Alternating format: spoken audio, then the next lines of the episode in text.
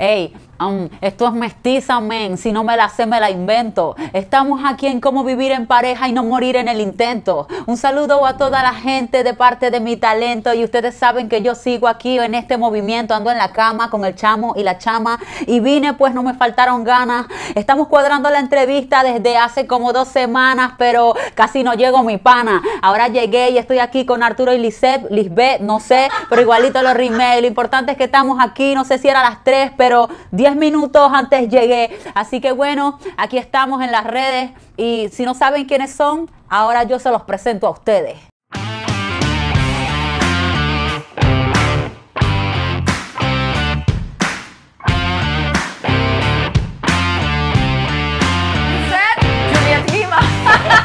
Y Arturo de los Ríos, ¿cómo mestiza? Gracias. Gracias a mestiza. ustedes. Oye, te voy a perdonar porque rimaba más el que tú pues pusiste. Mi gente, lo importante es que yo rimé y combinó. Además- y era con ella. Además, Lisette va por ahí. Sí, sí, Juliet sí, y Lisette sí, sí. suena como que tienen el mismo timing. Chama, gracias por venir, gracias por, por tu tiempo. Eh, se- sabemos que estabas corriendo, además estás llegando a Orlando, ¿no? Estoy volando, estoy haciendo mil cosas al mismo tiempo. Qué bien. Bueno, pero eso, eso habla de tu pro- productividad. Claro. Sí, siempre estoy corriendo. siempre- siempre estoy corriendo. ¿Y siempre has sido así de productiva? Sí, sí, desde niña. Cuando no estoy así, o sea, cuando no hago nada así, me estreso y... Pero ya va. Pero desde niña has sido así de productiva, es decir, porque el perfil que me da es que en el colegio no te iba tan bien. No, no me iba bien. Ajá. Yo me portaba mal Sí, sí. y rapeaba mucho. Desde el colegio. Ujú. Pero como a los 11, cuando me portaba muy mal así, como que empecé a ser productiva, como que no en el estudio, pero sí en la música. Me enfoqué bastante en la música. ¿Y cómo arrancas tú a linkear en el colegio con el rap? Este, mi mamá tenía un local en Chacaíto, Ajá. eh, ¿sabes? Sí, sí, sí, claro. Ahí en una plaza, la Plaza Brión. Sí, claro, por favor. Mi mamá tenía un local y yo me escapaba de ahí a la plaza. Y yo rapeaba. Y mi mamá me buscaba por todos lados hasta que un día le dijeron, mira, ahí está, ya se la pasas ahí.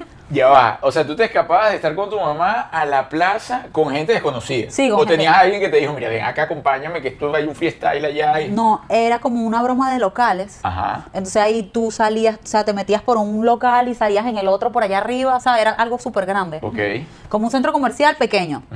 Y del otro lado había la plaza y se veían los raperos así desde la puerta. Habían varias puertas. Es como una broma de, de- era una broma de zapatos así gigantes. Te entiendo. En la Plaza Brión, la gente que es de, de Venezuela sabe más o menos la que conoce. Y de ahí yo me asomaba así y los veía rapeando. Y yo como que, y me, cada vez me acercaba hasta que un día yo vi que mi mamá estaba por allá lejos y me quedé. Y me imagino que en su mayoría eran hombres. sí, todo. Claro. ¿Y cómo te aceptaron cuando intentaste entrar? Me vieron como una niñita malcriada, Ah. así como que esto que hace aquí. Y yo así chiquitica metía escuchando y dije, wow. Ya va. Y tú te diste la oportunidad, o sea, y tuviste la valentía de entrar allí. Además que ese es un mundo, vamos a decir, si bien es también de hombres, de afuera se ve como un mundo bastante agresivo, o sea, porque la mayoría están como, en, no, vamos a decir, no agresivo, pero es un lenguaje un poco violento, o sea, se siente una carga emocional de protesta, de, de o sea, no es que están hablando de, de comiquitas nada más, ¿me entiendes? Están hablando como que lo que están viviendo en la calle y te, tan chamita, meterte ahí nunca te dio miedo. Sí, pero yo pienso que cuando tú eres chamo, como que tú no mides el miedo. Yo creo que el miedo lo mide uno más el grande. Mm. Los chamos no les tienen miedo a nada. Los chamos van por ahí. Mira, yo me escapé sin saber si me secuestraban. Yo tenía 11.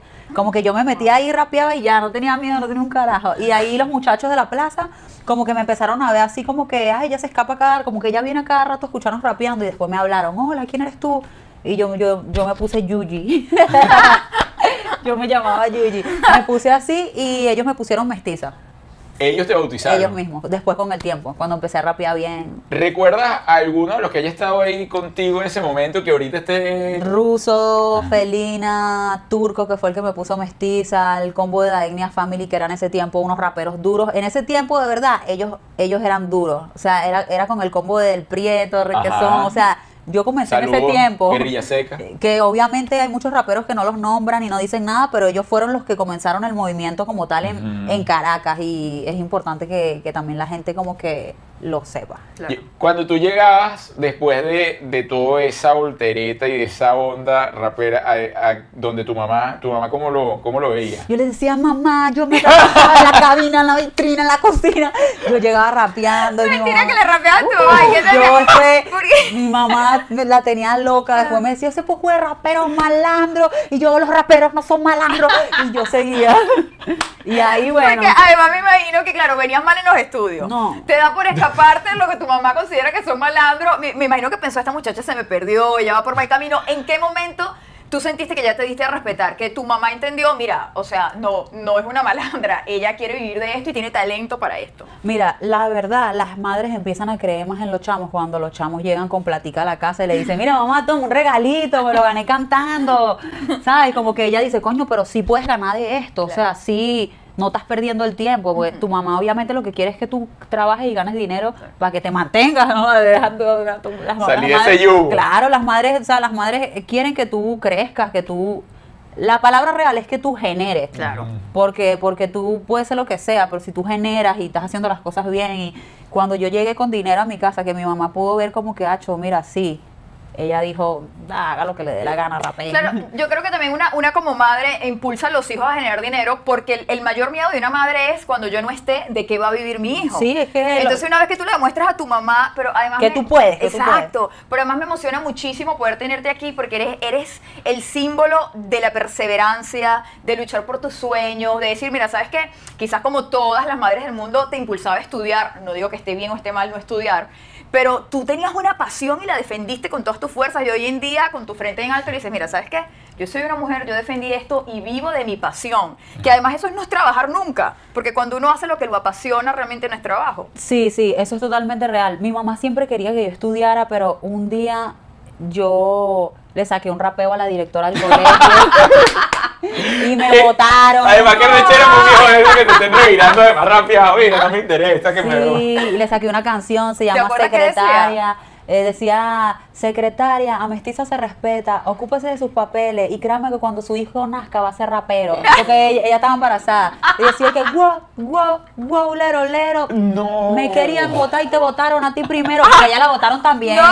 Oye, pero tienes saca piedra a nivel leyenda. yo me lancé a la piscina con ropa. Eso es una historia que muchos la colegio? saben. En el Gustavo Herrera, muchos la saben, muchos estuvieron ahí. Muchos saben que es verdad lo que les estoy diciendo. Oye, yo estuve, eh, yo estuve coqueteando con el Gustavo Herrera un año. Un año, no, no, no logré entrar. O sea, no, no logré encajar ese año en el Gustavo Herrera y pasé para otro. Yo, yo repetí como tres veces en el Gustavo Dentro del Gustavo Herrera. Eh, Después me votaron, después me volví a meter, después me votaron a la directora. O sea, yo de verdad, disculpen, profesora. Mira, y en el colegio existía, o sea, lograste linkear con grupos que también andaban en esa misma onda de- del rap, del freestyle. Sí, yo creo que la única como que se la pasaba así, como que rapeando era yo. Como que la que andaba este, prendiéndolo del problema, ¿me entiendes? Todo el mundo estaba tranquilo, yo me escapaba. Y habían, sí, habían par de como que, que se metían y eso, pero como que no eran, no siguieron continuamente. Como Claro. hoy no están haciendo como que música. Tú has venido en una evolución en tu carrera como todos, o sea, como artista. ¿Qué crees tú que tiene la mestiza de hoy que tenía la mestiza de, de ese comienzo cuando tenías 15, 16 años, estabas corriendo allí en Venezuela? La mestiza de antes es muy distinta a la de ahora. Sí. Sí, primeramente cuando comencé pensaba como que no, yo soy rapera nada más, como que, y no me veía más allá, no me veía ni siquiera con, con una imagen, no me veía maquillada, no me veía mujer. Oye, en este momento tengo los ojos muy chinos. No te voy a decir que yo vengo con Al Pacino y tampoco que una marca me patrocinó, pero te puedo decir que el respeto lo tengo. O sea, cuando ven que estas dos vienen, ya que cuando estamos juntas no ha llegado quien nos frene. Tu mala circulación con el rap en el ADN. Y ya que siendo mujeres te introducimos. Así mismo, buen trompo, de una trompo, poniéndote a rodar y mariquito como un trompo. ¿O entienden en qué mentizan eso de una improvisa? Es que tiene dos cabezas y ninguna las utiliza. Me veía con gorra, rapera y no creo en nadie, un- su madre todo el mundo lo que quiero es rapear. El zapato sucio, un Sí. roto por, por debajo de la rodilla. Sí, tal cual, o sea, real. Y luego este, me eduqué, porque realmente ser rapero no tiene nada que ver con la educación. Tú puedes tener educación y ser rapero, la gente que dice que no, eso son cosas completamente diferentes. Me eduqué y entendí que, oye, estar bien vestido es importante, verte bonita es importante, tener el cabello arreglado es importante, no porque tu rapeo anda toda espelucada, yo andaba toda espelucada. O sea, y yo creo que arreglarse. La gente dice, no, que ya, que ahora te ves. No, ¿sabes? Hay que arreglarse, mujeres. Tú no puedes creer que porque tú eres rapera, porque, ¿sabes? Tú eres una mujer. Antes de ser rapera, eres una mujer. So, yo pienso que mi imagen cambió mucho y mi mentalidad, pues, ni hablar. O sea, yo no tengo nada, nada eh, que ver con la mestiza de antes en el sentido de la mentalidad, el conocimiento, la imagen. Lo que sí tengo es como mi esencia. Yo me paro aquí, rapeo, Qué maravilla, después de esto celebramos una villa. me puedo volver los pantalones, me pongo los pantalones abajo todavía, pero unos pantalones más bonitos. No tengo los tenis de repente todo el tiempo sucios, trato de limpiar, o sea, trato de como que de mejor, de cuidar mi, Tu imagen. mi imagen artística. Y es que eso es amor propio. Claro. La persona piensa que no. Así es. Eh, eh, eh, no tiene nada que ver justamente como lo dices con el género que tú manejes con el cuidado personal. Eh, De hecho, en tus redes veo que te cuidas full en el gimnasio y se te nota. Sí, sí, Oye, sí. ese abdomen no es de, No. de que, Eh, No ajá, es de comer papitas fritas. No, bueno, yo como papitas fritas. Yo y que yo como papitas fritas. Acaba de meter un McDonald's. Me metí un McDonald's hoy en la mañana. ay, qué rico. Sí, pero yo pienso que yo he pensado que todo lo que te daña es cuando lo haces continuamente. Como que si tú comes McDonald's todos los días, obvio. Obvio. Si tú todos los días no, no te peinas, pues te van a salir piojos, cabrón. ¿sabes? Si tú no te bañas todos los días, bájalo mal, ¿sabes? Mira, ¿cuál fue eh, ese momento que tú dices que decidiste cambiar? O sea, ¿pasó algo o, o te viste como artista que tú dijiste, mira, yo para crecer necesito transformar esto de mi imagen, comienzo yo a cambiar la manera de pensar que tenía para, para seguir en este crecimiento? Porque te escucho hablar y, y sé que estás conectada con eso, con, con el constantemente seguir creciendo como persona, con valores. Sí, este. Yo la verdad he pensado como que tú eres lo que haces con tu tiempo. Si tú te paras enfrente y tú volteas atrás, tú dices, ay, es que tú te das cuenta quién eres. Si perdiste tu tiempo o si hiciste algo con tu tiempo. Yo un día volteé atrás y yo dije, Acho, yo estoy avanzando como, o sea, me siento que yo rapeo bien, que yo tengo el talento, pero ¿por qué de repente yo no me veo como estas artistas? Entonces me empecé a pensar, ok, hay que ajustar, hay que ver, hay que entender, hay que educarse, hay que, hay que saber qué es lo que estas personas hacen para tener éxito. Hay personas que buscan el éxito adivinando, otras buscando información, a otras les pasa de repente. Pues yo creo que es bien cuando tú tratas de como que de conocer y de buscar qué es lo que a ti te sirve. Por ejemplo, un ejemplo, tú te ves en el espejo y te mides 20 pelucas y dices, no, la negra es la que me queda bien. Este, te comportas de 1500 formas distintas dices, no, con esta personalidad es que me siento bien. Yo experimenté muchas cosas, yo era rapera, luego hablaba más tranquila, luego era tremenda loca en las redes, luego soy malandra, luego me comporto como una empresaria y ahí voy viendo como que yo puedo hacer todo, tú puedes hacer lo Y que eres tú quieras en la todas, vida. y eres todas. Y cuando te pones a ver, mi, mi- en mi caso, yo no he sido como que una, yo soy como una mezcla de toda verga. Y no te puedo decir como que, mira, en este momento vi el cambio, porque todavía yo veo cambios a cada rato en todo en mi vida. Yo digo, acho, yo ayer y hoy estoy pensando así, qué locura, no, pero voy pa, eh, voy pa encima, no me importa. Y también a veces pienso qué pensará la gente de que hoy me publico con un OnlyFans y mañana me publico rapeando. Y luego digo, no sé, marica, yo soy todas estas. Hoy me levanto sí, sexy, es mañana me levanto loca. Y eso, bueno, además lo importante, teniendo un trabajo como el tuyo o cualquier otra persona, no nos podemos comportar igual cuando de repente, no te puedes comportar igual cuando estás en tu casa con unos amigos a cuando vas a hablar con un productor musical que de repente no te conoce. O sea, no puede ser el mismo comportamiento. No, no, yo pienso que uno tiene tantas facetas dentro de Claro. uno. Todos, todos, todos aquí tenemos tú que me estás viendo, todo el mundo. Lo que pasa es que uno no se atreve a descubrirlo. Pero cuando tú empiezas a hacer cosas que no haces y sales de tu zona de confort con miedo, porque cada vez que salimos de nuestra zona de confort tenemos miedo.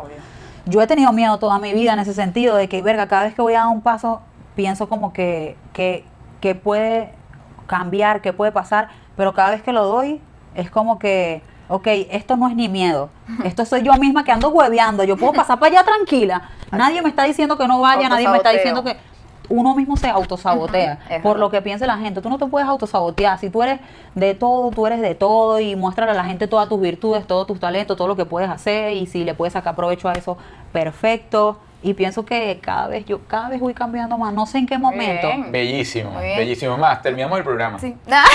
Lo dejaste todo. gracias, gracias. Mira, No, ya va. ¿Todavía tienes OnlyFans? Sí, yo tengo OnlyFans. ¿Y qué tal? ¿Cómo, qué, qué tal? ¿Qué da más plata? ¿El Sí. OnlyFans o la música? Mira, la verdad, las personas, el morbo vende más que la música. o sea, no es algo, no es algo, mm, no es algo La gente se queja mucho de eso, pero todos tenemos sexo. No todos escuchan música, Ni el mismo género, pero generalmente le- pero todos tenemos sexo. Entonces el sexo siempre vende más. Yo no te puedo decir de que hay. Yo he sido una rapera, una artista que la gente tiene que saber que yo le he hecho todo sola. Todo desde el principio de mi carrera, desde los freestyle, desde si tengo que viajar a algún lugar, desde todo lo he hecho sola. Entonces, cuando tú tienes una disquera, de repente tienes más oportunidad de, de que te vaya mejor en la música. Pero cuando estás haciendo todo sola, es un poco po- complicado y sí se te acercan personas que te quieren ayudar, pero las personas tienen que tener cuidado también, porque a veces nosotros por querer lograr algo como artistas hacemos cualquier locura. Por querer, ah, yo quiero estar como Bad Bunny, yo quiero estar como Nati, yo quiero estar como, yo quiero estar, pero todo tiene su proceso y su tiempo. Si esto está pasando, es porque el momento, yo tengo que primero aprender bien eh, para que Dios pueda bendecirme. Yo creo que el momento de que yo te pueda decir, mira, estoy generando con la música durísimo, no es ahora. Pero yo sigo trabajando para no detener ese proceso. Que pase o no pase, nunca dejo de hacerlo. de seguir creciendo además. Así. Creo que eso es como, como cepillarte los dientes todos los días. Algo que, si es algo que, es que no es algo que yo hago porque quiero, es algo que vive en mí. Yo me levanto y ya yo soy artista, ya yo, mi vida es de que yo voy para el estudio diario, como que no. Y el OnlyFans, ahora sí, el OnlyFans es algo como que te puedo decir, esto es como un trabajo, porque es algo que a mí no me encanta. No es que yo te digo, ay, me levanto y voy a grabar mil videos para el OnlyFans, no. Yo me levanto pensando en todo lo que tengo que hacer, que tengo que ir para el gimnasio, hacer desayuno, traer el carajito y para allá, venir para acá, buscarle, llamar que esto, que lo otro, mm, grabar, la pista, mezclar, o sea, mil cosas. Entonces, el OnlyFans es algo que yo te digo, mira, esto es un esfuerzo, esto es algo que yo estoy haciendo porque O sea, es un trabajo extra para seguir promoviendo lo que tú realmente quieres hacer. yo todo lo de mi OnlyFans lo invierto en mis videos y en mis cosas, la verdad, y mantengo a mi familia. El OnlyFans me cambió la vida. Con el OnlyFans mejoré mi imagen. Con el OnlyFans le di a mis chamos lo que necesitaban. Con la música me he mantenido, pero con el OnlyFans he podido hacer más. Eso es algo que yo estoy muy agradecida con esa plataforma. De repente mis fans no están acostumbrados, no estaban acostumbrados a ver esa mestiza pero de corazón tengo que ser sincera, esto le dio un cambio a mi vida y uno tiene que ser agradecido con las oportunidades que Dios te da. Chama, qué dura eres. Así es. Qué bien, te felicito. Mira, ¿y qué- qué- tanto- qué? No, no, no. Iba a decir una reflexión. No, pero mi vida reflexiona, a mí no, me mi encanta vida, cuando por tú favor. A mí me reflexionas, mi encanta cuando tú, por favor. No, mi vida, por favor. Por favor, toma el pie quería tú. No, pero es que yo quiero que tú le digas. Para los que todavía no te siguen en OnlyFans, que los invitamos obviamente a seguirte, ¿qué tan fuerte es tu OnlyFans? ¿Qué Este- van a ver? Eh, mi OnlyFans es. Es un OnlyFans. Metiza cocinando. No, no, no. Haciendo las empanadas de la mañana, Julia, por favor. también hago empanadas. No, no, no. No, lo que pasa es que hay muchos tipos de contenido en OnlyFans. La pregunta es, es buena. Hay gente que hace videos con hombres, hay mujeres que hacen videos solas, hay mujeres que solo se toman fotos sexy. Mi contenido es sexy y videos solas. Ok. No tengo ningún acompañante, simplemente soy yo, me tomo fotos al desnudo, hago mis videos, me toco. O sea, algo que tú también haces en tu casa, pero no te grabas. Pero no estás facturando. Pero no estás facturando. La real. ¿Y has rapeado en algún video? ¿De OnlyFans? sí. No, porque realmente cuando tú entras al portal de OnlyFans, cuando tú realmente entras a ese portal, tú te das cuenta que es otro mundo. Ahí tú no ves a, no, no te imaginas a la rapera. Cuando tú ya entras y ves la primera imagen, tú te olvidas de que yo canto. Tú ahí ves como, como entrar a, a una página y ver... tú Sí, ves- es otro personaje tuyo. es otra persona. A mí me gusta mucho eso, me gusta jugar también con, puedo ser una y puedo ser otra, rápido. Es- eso, eso me parece interesante. Pero sí, es así, como que es otra persona. Mira, ¿te costó salir de Venezuela? La verdad, este, claro, este, salir de Venezuela te abre a aprender de otras personas, te das cuenta que el mundo no gira alrededor de lo que tú pensabas, te das cuenta que tu país no solamente tiene problemas, los otros países también, te das cuenta que hay mucha gente que dice, no, que los venezolanos, que los venezolanos, cuando vas para Colombia, para Perú, para Chile, para Estados Unidos, también los estadounidenses, también los peruanos, o sea, tú aprendes y te das cuenta, la vida es más de lo que, de lo que yo pensaba. Que no es el único país jodido. No, no es el único país jodido. Ni que no, tiene problemas, No, pues. nada más hay malandros Sí. en Venezuela, no nada más hay pobreza en Venezuela. Eh, hay gente con ganas de salir adelante, también hay muchísima, eh, o sea, En todos los países. en todo, en todos lados, o sea, es como lo mismo, pero con diferente, la realidad de la vida es que todo depende del estatus. Mm. Eso es mentira de que si tú estás en Venezuela, Perú, mi gente, De repente sí hay países muy pobres, sí, pero todo depende de tu estatus. Si tú eres millonario y vas para Venezuela, tú no vas a ver la pobreza, porque Venezuela también tiene lugares hermosos donde se gasta bastante. Es depende del estatus que tú estés. Si tú eres una persona este, que no puede pagar, que, que no, de repente no trabajaste lo suficiente en tu vida, o, o de repente tu estatus es bajo, pues tú te vas a acercar a lo que esté a tu estatus. Si tú tienes cómo pagar, si tú trabajas duro, si tú, tú te quedas en el mejor hotel. Si tú, y esa es la realidad. Así es. ¿De qué, Mira, parte, ¿De qué parte de Caracas eres? ¿Dónde te criaste? Yo soy de Petare, De Petare. sí. Y para ti no, ahorita que tú dices que es una cuestión de estatus, Sí. ¿no crees que si bien el estatus obviamente en el momento de tu nacer es bastante determinante, ¿no crees que esa personalidad que tú tienes, ambiciosa, en el buen sentido de la palabra, Sí. porque yo también soy una mujer ambiciosa, tan constante, tan perseverante, además una tipa con una seguridad increíble, independientemente de que a veces uno pueda dudar de uno misma. El Claro. pararte en el espejo y decir, yo voy a hacer esto y voy a luchar por esto. La actitud y la determinación, ¿no crees que lo cambia todo? Hayas nacido donde hayas nacido. Sí, 100%. O sea, no cabe duda alguna. La mentalidad, el cerebro es tu instrumento más grande. En este momento tú puedes pensar que vales madre y en un minuto tú puedes pensar que no, que eres la mejor del mundo. En un minuto. O sea, simplemente diciendo, yo sí valgo, así que voy para encima. Y ya.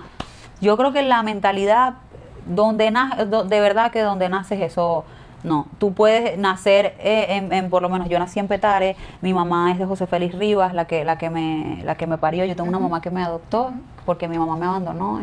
Bueno, eso es otra historia. Y mi mamá, la que me parió, vive en José Félix Rivas todavía, la que me abandonó. Ella me abandonó, no pudo tenerme, me dio a una señora. Y yo he visto como mi mamá sigue en el mismo lugar. Y yo me he preguntado, ¿por qué mi mamá sigue en el mismo lugar? Ella, ella es la que me parió, yo nunca me crié con ella, yo la he visto muy pocas veces. Pero cuando yo estudio la mentalidad, yo veo que es la mentalidad.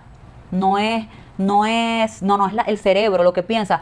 Por lo menos si yo le pregunto a mi mamá, a- a- un ejemplo, vamos a ponerla a ella, eh, ¿cómo está? Ah, estoy triste, me falta esto, me, esa, esa mentalidad, eso tú tienes que sacarlo de tu vida.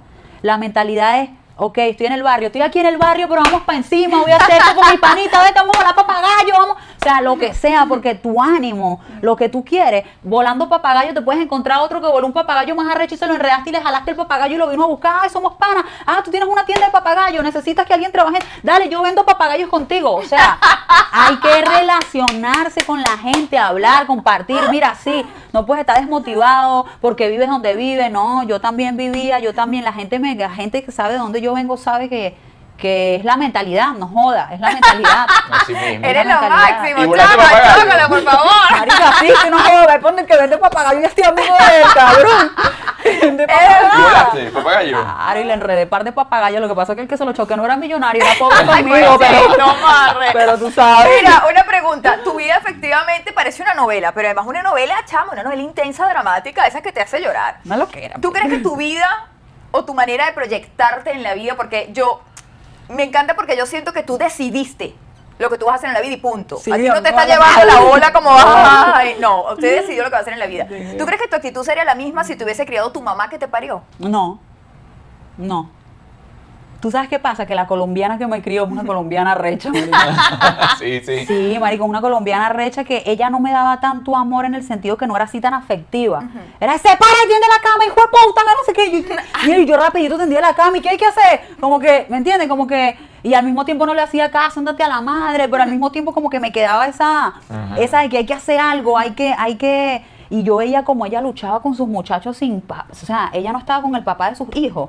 Y ella se levantaba sola, iba, compraba, caminaba hasta allá. Y yo, pero esto es una señora mayor. Y la bicha recha. Y yo, como que verga, yo quiero.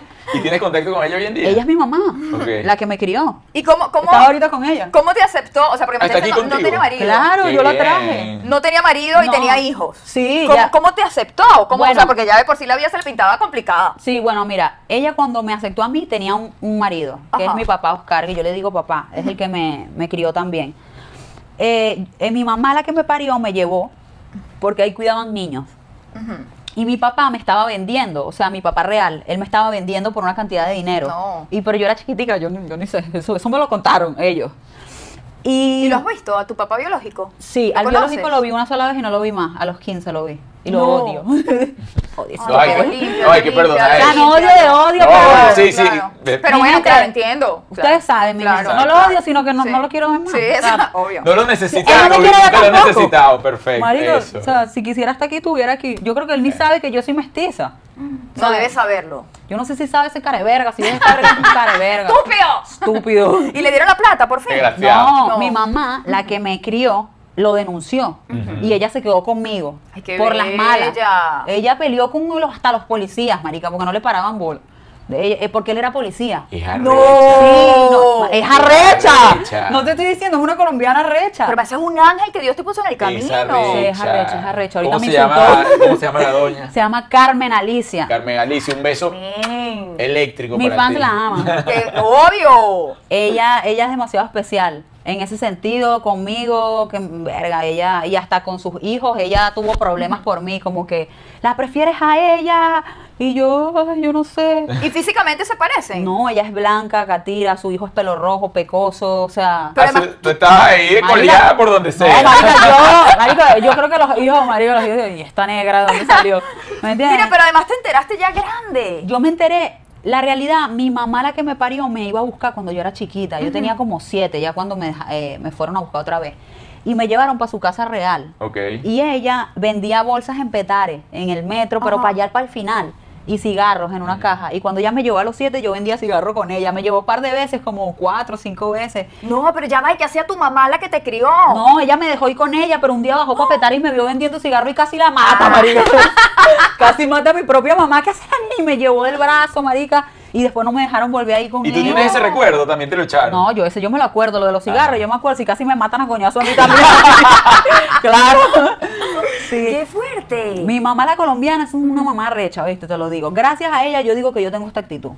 Yo de verdad, de corazón, yo pienso que es por ella. ¿Y los hermanos que se criaron contigo sigues con contacto con ellos o no? ¿En contacto con ellos? Sí, ellos son mi familia ahora. familia. Sí, ellos son mi familia. La otra señora que la viste y que la seguiste viendo, eh, no tienes contacto hoy en día. Sí, voy para También. Venezuela ahorita en tres días y voy a verla también. Ah, qué bien, pero sí la a ella sí la perdonaste. Yo perdono a todos. Sí, bien, Lo que pasa es que mi papá es un cara verga.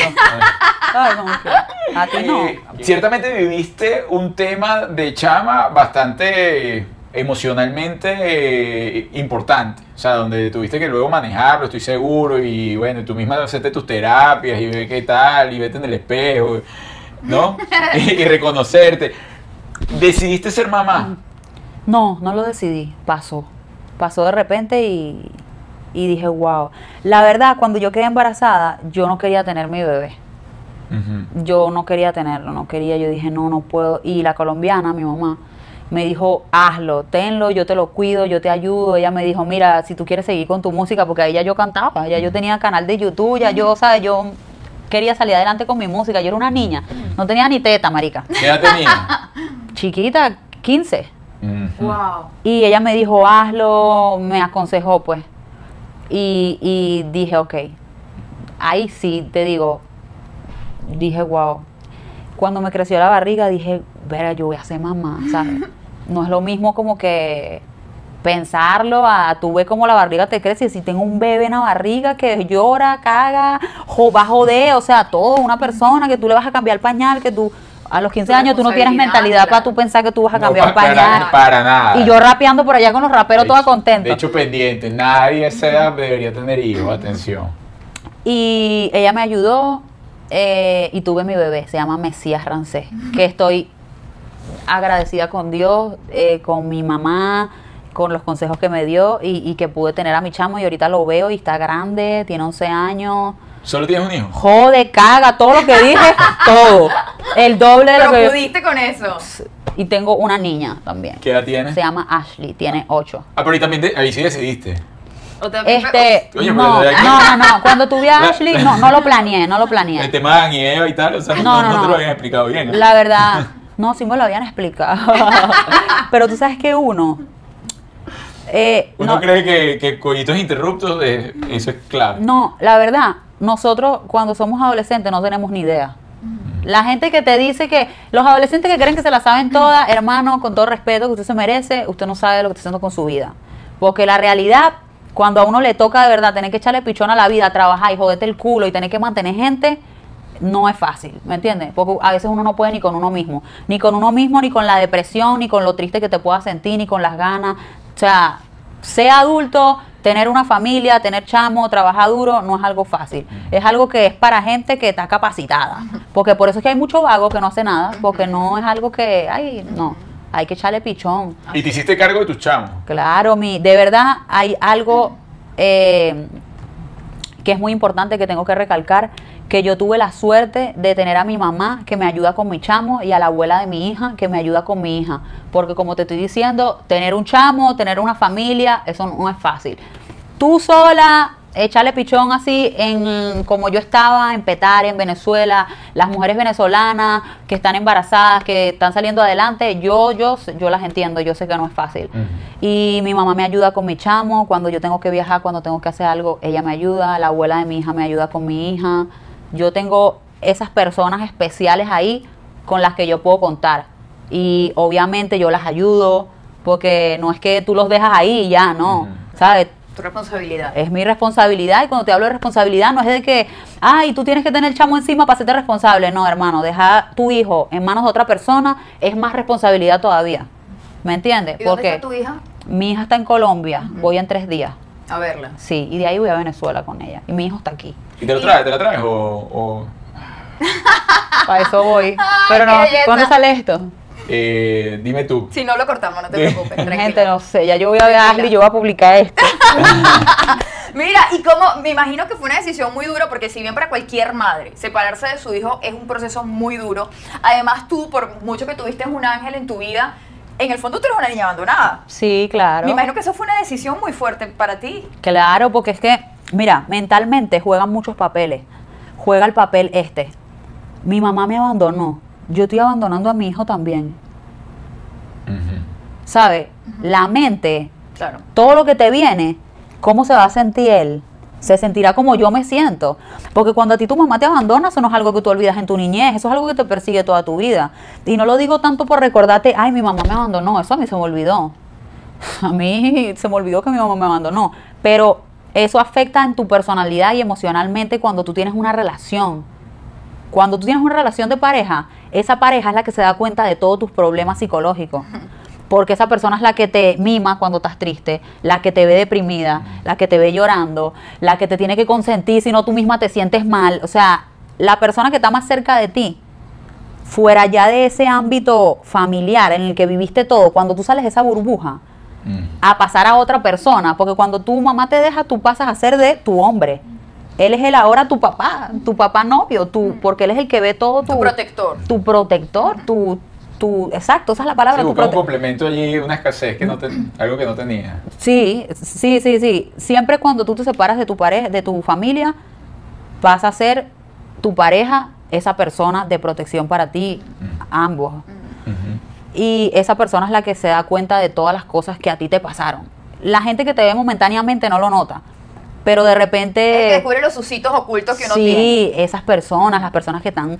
Y obviamente sí afecta que tu mamá te abandone y dejar a tus hijos solos sin ti te afecta debido a que te acuerdas de, los, de tu abandono.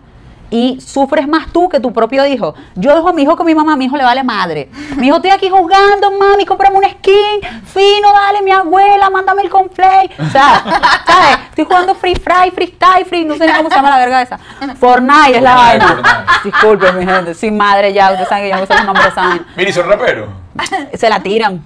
Sí, o sea, va por ahí. Sí, también. va por ahí. ¿Le ves talento? Sí, ¿Alguno vale. de los dos? El niño le veo más talento de productor. Ok. Ah. Le gusta más como que lo digital ahí, cuando se pone ahí en el Pro Tool, le da ahí, yo verga. Y la niña la veo bailarina, modelo, cantante, ella la La veo ves la todo. copia. Es idéntica a mí, idéntica en todo, en personalidad. en Mira, ¿y todo. no te reviran rapeando? ¿Tú te El imaginas niño- una pelea y los dos atrás por mí? Con el niño, con el niño lo hago. Sí. Sí, con el niño lo hago. Oye, tienes dos hijos. Son dos de. Ay, Dios. ¿Quieres agua, Ya amor? no. Tienes dos hijos de, de dos parejas diferentes. Sí, ¿Y con alguna conviviste? con las dos. ¿Cu- ¿Cuánto tiempo? Este, tres años y tres años por ahí, dos años y medio. Ese es tu tiempo límite. Sí, de- la verdad, sí es mi tiempo límite. Sí. Yo dije, yo no aguanto. No, y ahorita estoy corta, ahorita duro menos. Ahorita me duran tres semanas. Papi, rápido. Yo veo así algo raro. Mira, me voy de viaje. No, no, no volví más. No. Chao. No te aguantas nada. Nada, nada. Ahorita yo pienso que yo, Está bien. la verdad, la verdad, en mi vida cambió de un momento a otro cuando yo empecé a darme cuenta que con las personas pierdo mucho el tiempo, me entretienen. Yo estoy con alguien y la paso rico, pero después digo, yo la puedo pasar rico en OnlyFans y me gano 5 mil. No joda, y tú aquí quitándome tiempo hablando madres que si fui, que si no fui, que si el estudiante a la verga, ¿vale? Como que llegó un momento en mi vida que yo dije, yo tengo que pensar en mí, en mí y en mi chamo.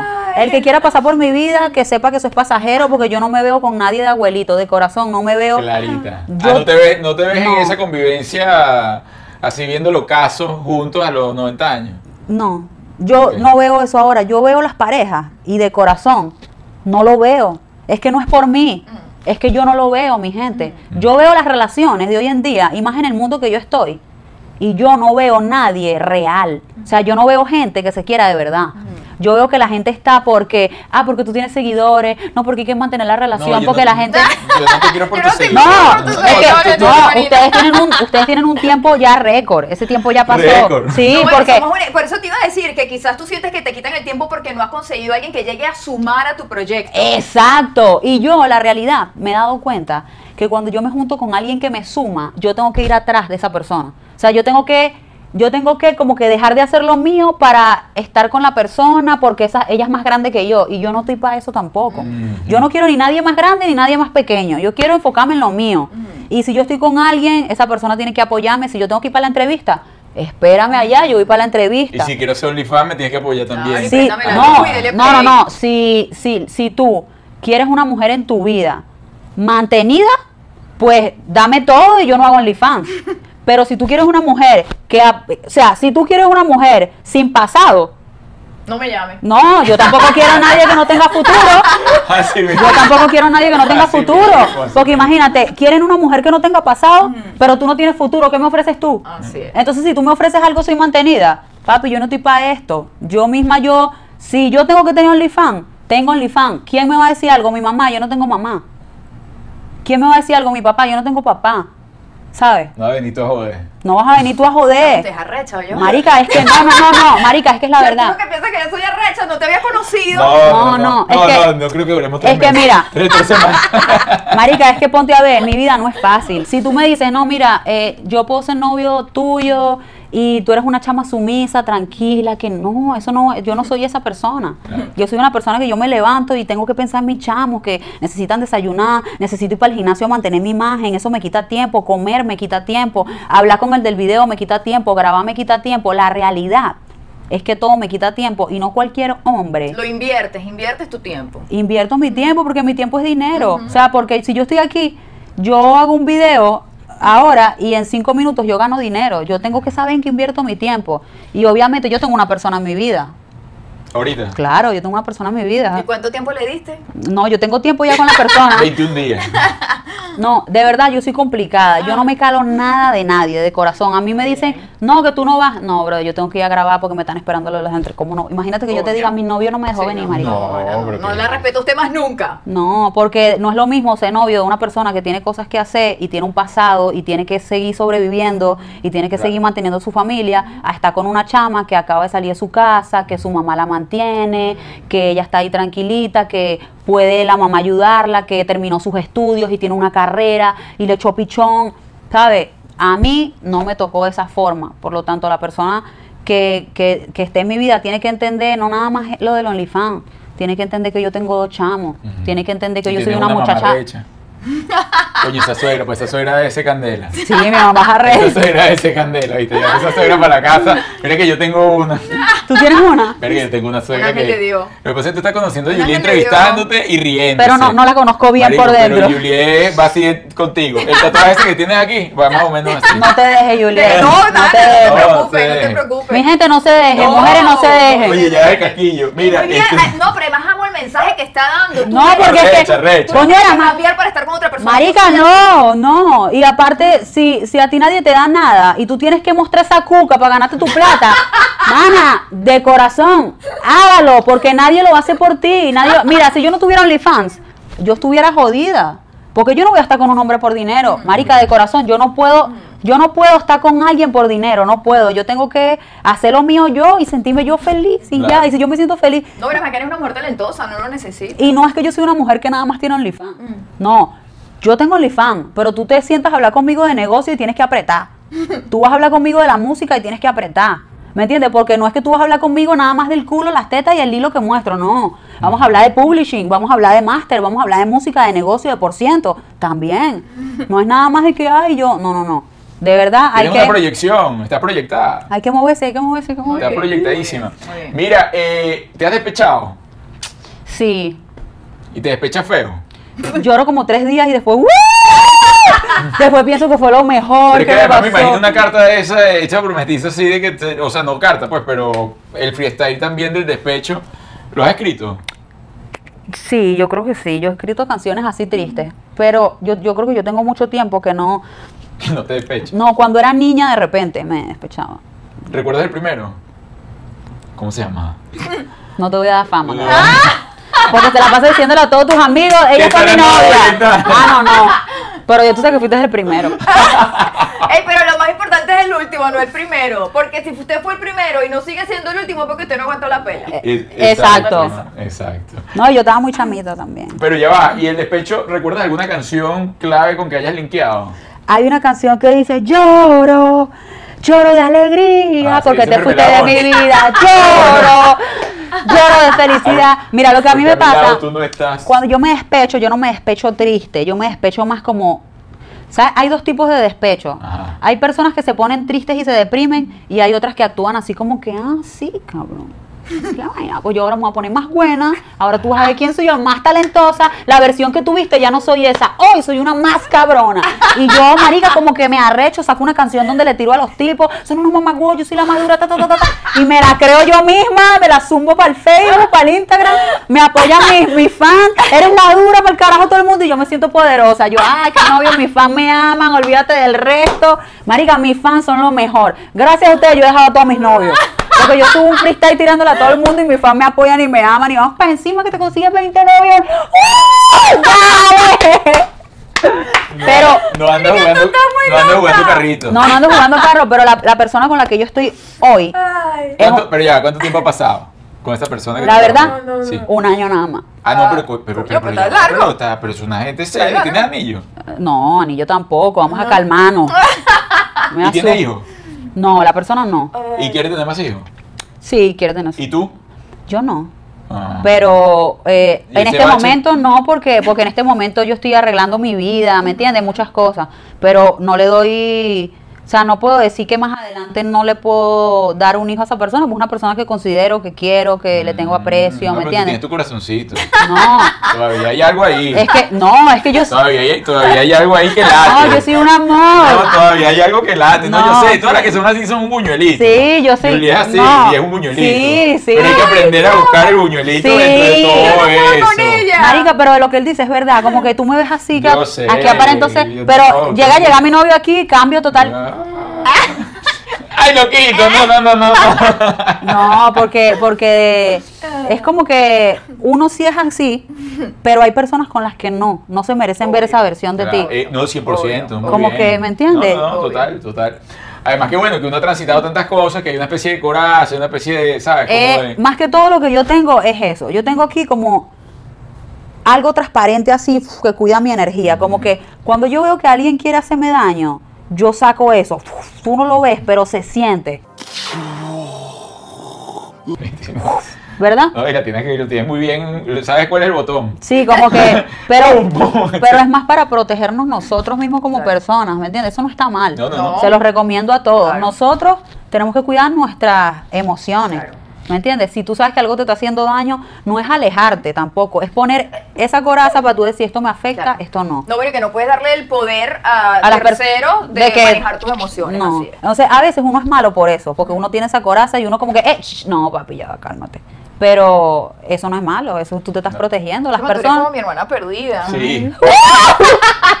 Preséntame a la colombiana para ver. No, la- colombiana tiene- Debe ser también la hermana perdida de Esmeralda. Esmeralda es la mamá de ella. No, Que bien arrechona también. Se pueden ir a tomar unos Pero no es malo, juntas. marica, no es malo. Esas mujeres que son arrechas han pasado cosas, Claro. marico. Nosotros no sabemos, pero y los hombres también. Yo voy a decir algo. Las mujeres normalmente tienen la mentalidad de que los hombres tienen que ser más fuertes, de que los hombres esto y los hombres tienen sentimientos. Los Claro, hombres sufren cuando pierden un amigo, cuando lo matan a alguien, cuando pierden un familiar, cuando los lastiman. Eso es muy real, porque yo lo he visto, ¿sabes? Eso Claro. somos humanos, humanos. Mira, yendo a eso que, que acabas de nombrar, cuando pierden un amigo, cuando matan a alguien, eh, creciendo en Petare, ¿llegaste a ver algo de eso? Bueno, mi hermano se llama José y lo mataron. Mi hermano por parte de mi mamá real, eh, al frente de la casa. ¿Tú, o sea, lo viste ya muerto o viste el mu- Lo vi muerto, Mm. lo vi muerto. Pero sí, ¿Qué edad tenías? Eh, mi hermano tenía 16. ¿Tú? Wow. Yo tenía dos años menos. Uy. Él murió 14 hace como 5, 6, 7 años. Como 7 años ya murió mi hermano. ¿Y fue un golpe duro para ti? La verdad fue más impresionante porque es mi hermano de sangre, no me crié con él. Pero fue más así como que, wow. Es así como que es mi hermano real que nunca me crié con él. Y, y yo tengo un hermano de crianza que se llama José también, por parte de la colombiana. A mí me llamaron y me dijeron y que, aló. Y yo, aló, mira, acaban de matar a José. Me muero. ¿Y pensabas que era tu hermano de crianza? Que me crié, que obviamente lo vi crecer conmigo, ¿sabes? Tu hermano, hermano. Me volví Y el loca. choque Ay, fue no. distinto, obvio. Me volví loca, marico. Claro. Y de repente me llaman y que no, no, no es ese José que tú estás pensando. Cambiamos el personaje. No, no. Y yo ya yo había llamado a mi mamá. Ya tú lo habías llorado. Sí, mi mamá también le estaba dando una verga. Después, No. Sí, marico, marico, una vaina horrible. ¿no? Obvio, obvio. Y después me dijeron que era mi hermano real. ¿Y lo que hiciste más ahora? Es decir, después de que lo viste resucitar, porque lo viste re- resucitó. Yo lo amo. Ahora, ahora lo amo. Yo lo amo. Claro, pues. Él y yo peleamos siempre. Ah. Eh, eh, Él y yo somos una relación como que no nos hablamos, pero nos Se amamos. Sí. Está bien. Y cuando me enteré que era mi hermano real, me quedé más tranquila. Obviamente me dolió como que, wow, lo, lo impresionante para mí en mi mente es como que, hacho, cómo me iba a doler tanto la muerte de mi hermano de crianza y la de mi hermano real me dejó más en shock. Como que murió mi hermano real. Nunca me crié con él, o sea, no compartí con él. No te puedo decir que sentí porque la realidad no me crié con él. Cuando tú Claro. prácticamente es como si no lo conociera O sea, bien, no ¿me entiendes? una carencia. Porque, Sí, porque o sea- no había un espacio que la haya llenado. Sí, como que de tiempo, pero sí lo conocí y compartí con él dos o tres veces y es mi hermano, era mi hermano. Pero es más en shock, es como Claro. que wow. No, no, bueno, es que cualquier persona que pase eso, eh, así no lo conozcas, hay un shock, pero te entiendo perfectamente la vuelta que dio tu mente. Sí. Que el primero uno y después el otro. Oye, Menos mal que me cambiaron la En ficha. algún momento te llegaste a sentir mala persona, ese momentico en el que dijiste, ay, menos mal que no fue este. La verdad, la verdad, mm, no me siento mala persona, no me sentí mala persona, tampoco dije menos mal que no fue este, sino que pensé más como que, la verdad, yo me quedé en shock, marica. Claro. Yo me quedé en shock, yo no sé ni qué pensé, pero sentí un alivio. No dije en mi mente, menos mal que fue este, pero fue algo así, como que, como que, porque el dolor que iba a sentir mi mamá la que me crió, si le matan a su Claro. hijo, muy fuerte. Mi mamá la que me parió, yo no me crié con ella mucho. Yo, o sea, yo no me crié con ella nunca. Entonces no sé qué siente, no sé, no veo, no puedo. ese ¿Cómo vínculo, maneja no su? Sí, no veo, no veo, no veo nada. Mira, dentro de tanto movimiento emocional, ¿has caído en depresión? Sí, Pero depresión seria. O No. sea, no, o sea, es decir, que dura, tienes un mes me- sumergida en ese, pu- en ese hoyo. no, un mes no. No, realmente mi depresión, no sé cómo es mi depresión. ¿A qué le llamas tu depresión No, bueno, como un- tal? eh, emocionalmente, realmente para estar deprimido tiene que pasar cierta cantidad de tiempo, porque si no es un estado Un de ánimo malo, que tienes. un mal día. Exacto. Todos tenemos un mal día. Cuando te digo depresión es que tienes que salir corriendo a buscar ayuda porque sientes que te vas a suicidar. O sea, No. que vienen pensamientos así que, mira, ¿sabes qué? Yo no sé qué, qué plan tengo yo aquí, me tengo que ir de aquí. No, yo tengo un problema. Yo cuando me pasa algo malo es porque alguien lo hizo, alguien lo ocasionó. Si yo me siento mal es porque alguien lo ocasionó, es decir, tú me hiciste algo. Yo no me siento mal por nada, como que nada que nada de por ahí puede llegar aquí, como que tiene que ser que alguien me hizo algo. Y cuando alguien me hace algo y yo me siento mal, yo psicológicamente empiezo a estudiar como a la persona, las intenciones. Sí, sí, yo me voy mucho con la psicología, yo estudio mucho a la gente. Y yo me doy cuenta que la persona quiere hacerme daño y ahí se acaba. O sea, Boom. ahí cambio, ahí me, me pongo más hijueputa. marica. Y no pueden, marica. No pueden. Mira, ¿Estás conviviendo ahorita? Sí, ¿Y cuál crees tú que es la clave para vivir en pareja y no morir en el intento? la verdad, yo pienso que, mira, de corazón, yo pienso varias cosas. Mi gente, discúlpenme si yo estoy loca o no, problema de ustedes. Uno, yo pienso que tiene que haber confianza, pero no confianza en el sentido de que, ay, confío en ti. No, no, no, no, no. Tiene que haber una confianza puta en el sentido de que yo te conozco. O sea, yo sé cómo tú vas a actuar si vas solo por un lugar. Cómo te vas a comportar, cómo vas a hablar. O sea, yo tengo que saber todo para yo poder sentirme tranquila. Para no morir en el intento de una relación, tiene que haber esa confianza. No de que yo confío en ti, no, no. De que yo te conozco, te escaneo, ya sé cómo eres, sal tranquilo o no, no vas, porque, ¿me entiendes? Pero normalmente uno nunca le dice a las parejas que si vas o no vas, uno, uno sabe que no va, ¿me entiendes? uno sabe que no va. ¡Tengo miedo! Cabrón, ¿me entiendes? No, esto partió la botella. La Partió realidad. la Tú botella. sabes que si tú quieres a alguien y esta persona te dice, no, no quiero que te haya o algo, tú mismo, tú mismo no vas, ¿me entiendes? Tú no vas a Yo andar no es que- que le voy a decir que no, va, él sabe que no, va. No va. Y yo también sé que no voy, ¿me entiendes? Porque no, no cuadran las fichas. Tiene que haber una, una confianza más cabrona, ¿me entiendes? No puede haber que yo. No, no, tiene que ser una vaina ya de complicidad de cabrones que tú sabes, pam, pim, ¿me entiendes? Eso es una. La otra. Lo del espacio, a mí me da rechera lo del espacio. Yo quiero andar con la gente todo el día. Yo quiero andar viendo a mi novio todo el día. Yo quiero verlo. No, es que no, yo quiero verlo con mis ojos, que él esté ahí. No que me cuente, no, yo tengo que verlo ahí No que conmigo. me llame por Skype. No, no, yo quiero verlo conmigo.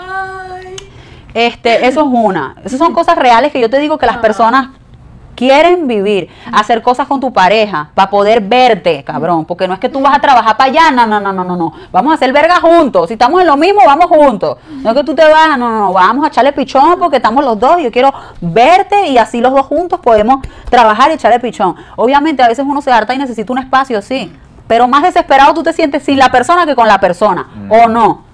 Sí, si estás enamorado, sí. Claro, si tú quieres estar con la persona, te sientes más desesperado cuando no estás, aunque aunque quieras tu espacio. Cuando lo tienes, dices, estoy aquí haciendo nada. Por lo menos el otro día, mira, Y, a- y esa persona está ahorita es, es artista también o no tiene nada que ver con el género. sí, es artista también. Y también tiene sus condiciones, ¿me entiendes? O sea, estamos hablando de relaciones maduras, serias. O sea, de gente que está clara qué es lo que. No de chamitos que, que sí, que no, no. El otro día que El otro día, yo no me acuerdo qué yo quería hacer, yo me quería ir sola para el carajo, una rumba, por donde sea. Y cuando me fui, no estaba haciendo nada. Y me di cuenta de que, "Acho, yo estuviera aquí con mi bebé, me voy a poner mi bebé, que así como una... Me dije, marico, te amo, cabrón. ¿Sabes? bien. Porque no estás haciendo nada por ahí, a nadie le importa tu vida. A tu vida le importa tu pareja, a tu mamá y de verga.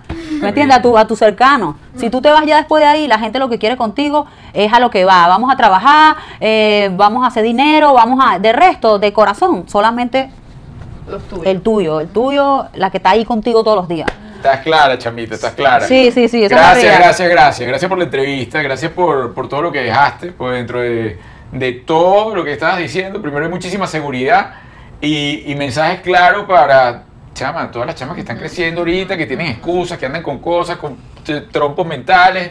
Actitud, señores, y para arriba. Ok, bueno, llegó la hora de hacerte, esto es un juego al azar, vamos a poner las cartas y tú vas a elegir las cartas, ¿ok? Ok. Y la carta tiene preguntas. Ok. Es verdad o reto, pero nada más hacemos verdad. Ok. Entonces, bueno, nosotros la ponemos aquí, yo la pongo aquí así, desordenada, Y tú escoges una. y tú escoges la que tú quieras y yo la leo. Tengo miedo. No, sin miedo, miedo tenemos nosotros. A ver, vamos a ver qué dice esta. Eh, ajá, bueno, esta está súper fácil para ti. ¿Qué piensas tú que es más importante en una relación? ¿El sexo o el romance? Mira, discúlpenme mi gente, el sexo para mí es muy importante, el romance también, pero el romance se va, el sexo se queda. Entonces el romance, los hombres siempre al principio son bonitos contigo y te van a enamorar. Después van a mostrar su verdadero ellos y no van a ser románticos, van a estar enfocados en su trabajo, en sus cosas y ahí entonces lo que queda es, vente papi, vamos para el cuarto, ta, y sigues en lo tuyo, ¿me entiendes? Y yo te amo y tú me amas y yo sé que no hay tiempo de estar enamorándonos todo el día porque es que eso quita tiempo. Y ahí es donde entro yo. Pero, ¿sabes? Y Pero no- para nos mí es ama- así. Sí, ¿me entiendes? Nos amamos. Todo, obviamente, el romance, el romance yo lo llamo, para mí, el romance siempre es al principio. Yo no veo después del principio el, el hombre y que no, que eso es mentira, hermano. Eso es mentira. El hombre después está enfocado en lo suyo y la mujer en lo suyo. Ahí lo que queda es que el sexo esté siempre activo porque en el sexo tú muestras tu amor, ahí lo amas, ahí le das y le dices y toda verga. Y después siguen en lo suyo, se dan su picadita de ojo y, y otra vez a chingar, mi gente. ¿Me entiendes? ¿Qué frecuencia? ¿Tiene- ¿Existe una frecuencia? Sí, sí, tiene que ser. Hay momentos en donde uno no quiere un carajo porque uno está estresado y a veces es como que la eh, eso, eso es cuestión de hormonas, de cómo uno se sienta. Hay momentos que uno está así, hay momentos, semanas que uno no de verdad no quiere nada. No me vea. No es, no es nada malo, es hormonas, es el cuerpo, ¿no? A veces no es uno mismo de que no, que a mí no me da la gana. Pero yo les voy a decir algo, no sé cada cuánto tiempo la gente tiene. A mí me parece que si yo duro un par de días sin nada, yo me estreso. Y no te quiero al lado mío así como que no, no me hables, estoy ocupada. estoy- Hasta que tú me agarres a beso y me digas, ven acá, yo sé lo que tú quieres, mi amor, toma lo tuyo, ¿me entiendes? Así, ¿me entiendes? Muy bien, muy bien. Mensaje claro y directo. ¿Te gusta que te hablen sucio, sí o no y cómo? Ay, Dios. La verdad, me gusta que me hablen sucio solamente en el momento del acto sexual. De resto, Me hablas bonito. no me puedes hablar sucio porque me siento como que me está faltando el respeto. Me tienes que tratar serio y tampoco muy romántico. No me gusta mucho. Sí, no me gusta mucho. La medida. Sí, porque cuando la gente te trata muy bien es por algo.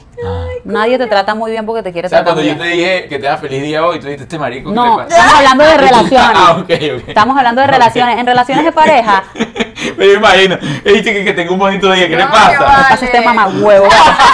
Mi gente, pero en relaciones de pareja, cuando tú estudias psicológicamente y la persona te está tratando muy bien, cuando no- te trata normal, o sea, te trata bonito, pero un día te está tratando muy, muy bien, tú como que, mmm, aquí hay algo.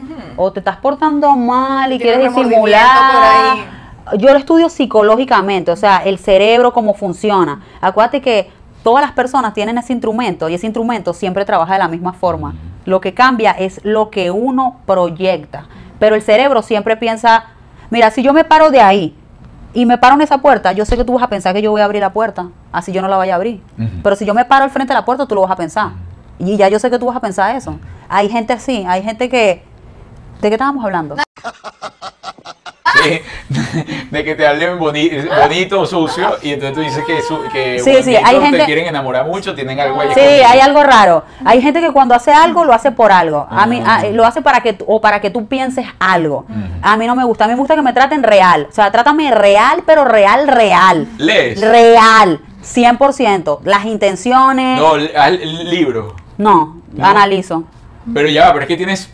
ah, Me llama la atención eh, porque tienes mucho léxico, la verdad. O sea, el rapero por lo general tiene, tiene bastante léxico y tienes muchas palabras, es decir, tienes muchas herramientas de donde apoyarte. Eh, Luego del colegio, ¿seguiste estudiando o, o se te dio porque tienes la mente maestra absorbiendo constantemente palabras? Me quedé en séptimo En séptimo. y repetí tres veces séptimo. No te graduaste. O sea, que lo tienes pero bello. el Marico, el séptimo lo tengo bien grabado. ¡Vamos a clase de séptimo! Vamos a hacer ese séptimo, no jodas. Bien, y luego no, un- ni con Dorito te leíste. No, yo no leo, a mí me, yo me quedo dormida. Pero, este, Pero verdad, es sorprendente la cantidad de vocabulario. pero la realidad, sí, cuando te tratan muy bien es por algo. Me gusta que me traten real y no me gusta que me hablen cochino en ningún momento. Me gusta que me traten serio. O sea, a mí me gusta que me traten como si yo fuese una, una persona que hay que tenerle respeto. Muy bien, No me gusta bien. como que, ah, que- no, no, no, trátame serio, man, yo no te conozco a ti. Ok. No te conozco. Ahora, si te conozco, ya tú sabes. Y Si se da loca. Aga- Agarra allí. ¿Cuál es el momento que tú recuerdas más bochornoso o más embarazoso? Es, es literalmente la pregunta que has vivido en una cita. Te digo la verdad, mis momentos no han sido así como que de citas, como que, ay, voy a una cita contigo, no. Cuando yo estoy con una persona, estoy porque la conocí, ¿me entiendes? Compartimos a nivel de así, como a nivel de pana y... Pero con una persona, bueno, mira, yo pasé con un tipo unas cosas arrechísimas, pero estábamos sentados en un restaurante y tumbó toda la mesa. Luego de regalarme un ramo de flores, tu- porque me estaba viendo el mesonero. ¡No! Eso volteó la mesa completa, yo me fui corriendo. Eso fue uno. Y tú corriste de ahí. Ah, no, yo ya estaba en la, en la piscina, en la casa de uh, abajo. Y no me llames. No, yo me escapé después de la casa, me fui. Eso es un momento horrible que tuve. Estuve ¿Por qué con- la gente lo conoce? ¿Es conocido? el- en ese país lo conocen. ¿Quién es, papá? Que sabe para no llamarlo. Es una persona, pero como que ese fue un momento de mi vida que yo me impresioné mucho, que fue un momento que pasé pena en el sentido de que Claro, mi gente estoy en un restaurante comiendo y me regalan unas flores y todo el mundo viendo y después, ¡wow! Voltean la mesa, el mesonero te está viendo, tú estás viendo para allá y yo, yo lo que quería era la Coca-Cola, ¿vale? Que ya me la traía. Mi gente, cosas así que uno pasa. Ese fue un momento de verdad que yo pasé, que me sentí que pasé pena. Y si le pasa eso, no de segundas oportunidades. No, yo di segundas, ¿me entiendes? No, sí, estúpido. sí, pero es que la persona tenía un problema. No, Vea, pero no, usted es tú- psicóloga. no, tú No, no, suficiente no, traía. No, pero tú te das cuenta después. Tú te das cuenta después, como te dije, la persona que comparte contigo es la que tú, Le empieza a sacar el... el osito, lo que tú dijiste. Yo estuve con esa persona y el osito era ese, ese era el osito. Y después en un cumpleaños tumbó una mesa, con- era, no, ese era un tumbamesa, ¿vale? Ser un no, profesional. esto- Señor, ¿qué le pasa? Eso es un momento que pasé pena con una persona que estuve. Y con esa persona pasé bastantes penas en varios lados. No, pero tú también te gustaba pasar la pena. No, pero tú sabes, mi gente, uno tiene que ¿Cuánto pasar pena de vez en cuando. Poquito, como dos meses. Ah, Ah, pero coño, dos meses meses. hizo bastantes cosas, ¿no? Como tres. Pero no a mí, no a mí. Esa a mí. Las otras me tocó presenciar. No, pero igualito no puedes estar con esa gente. No, yo, yo me escapé, yo me escapé. Enfermito. Agarra otra. Eso fue algo. A ver.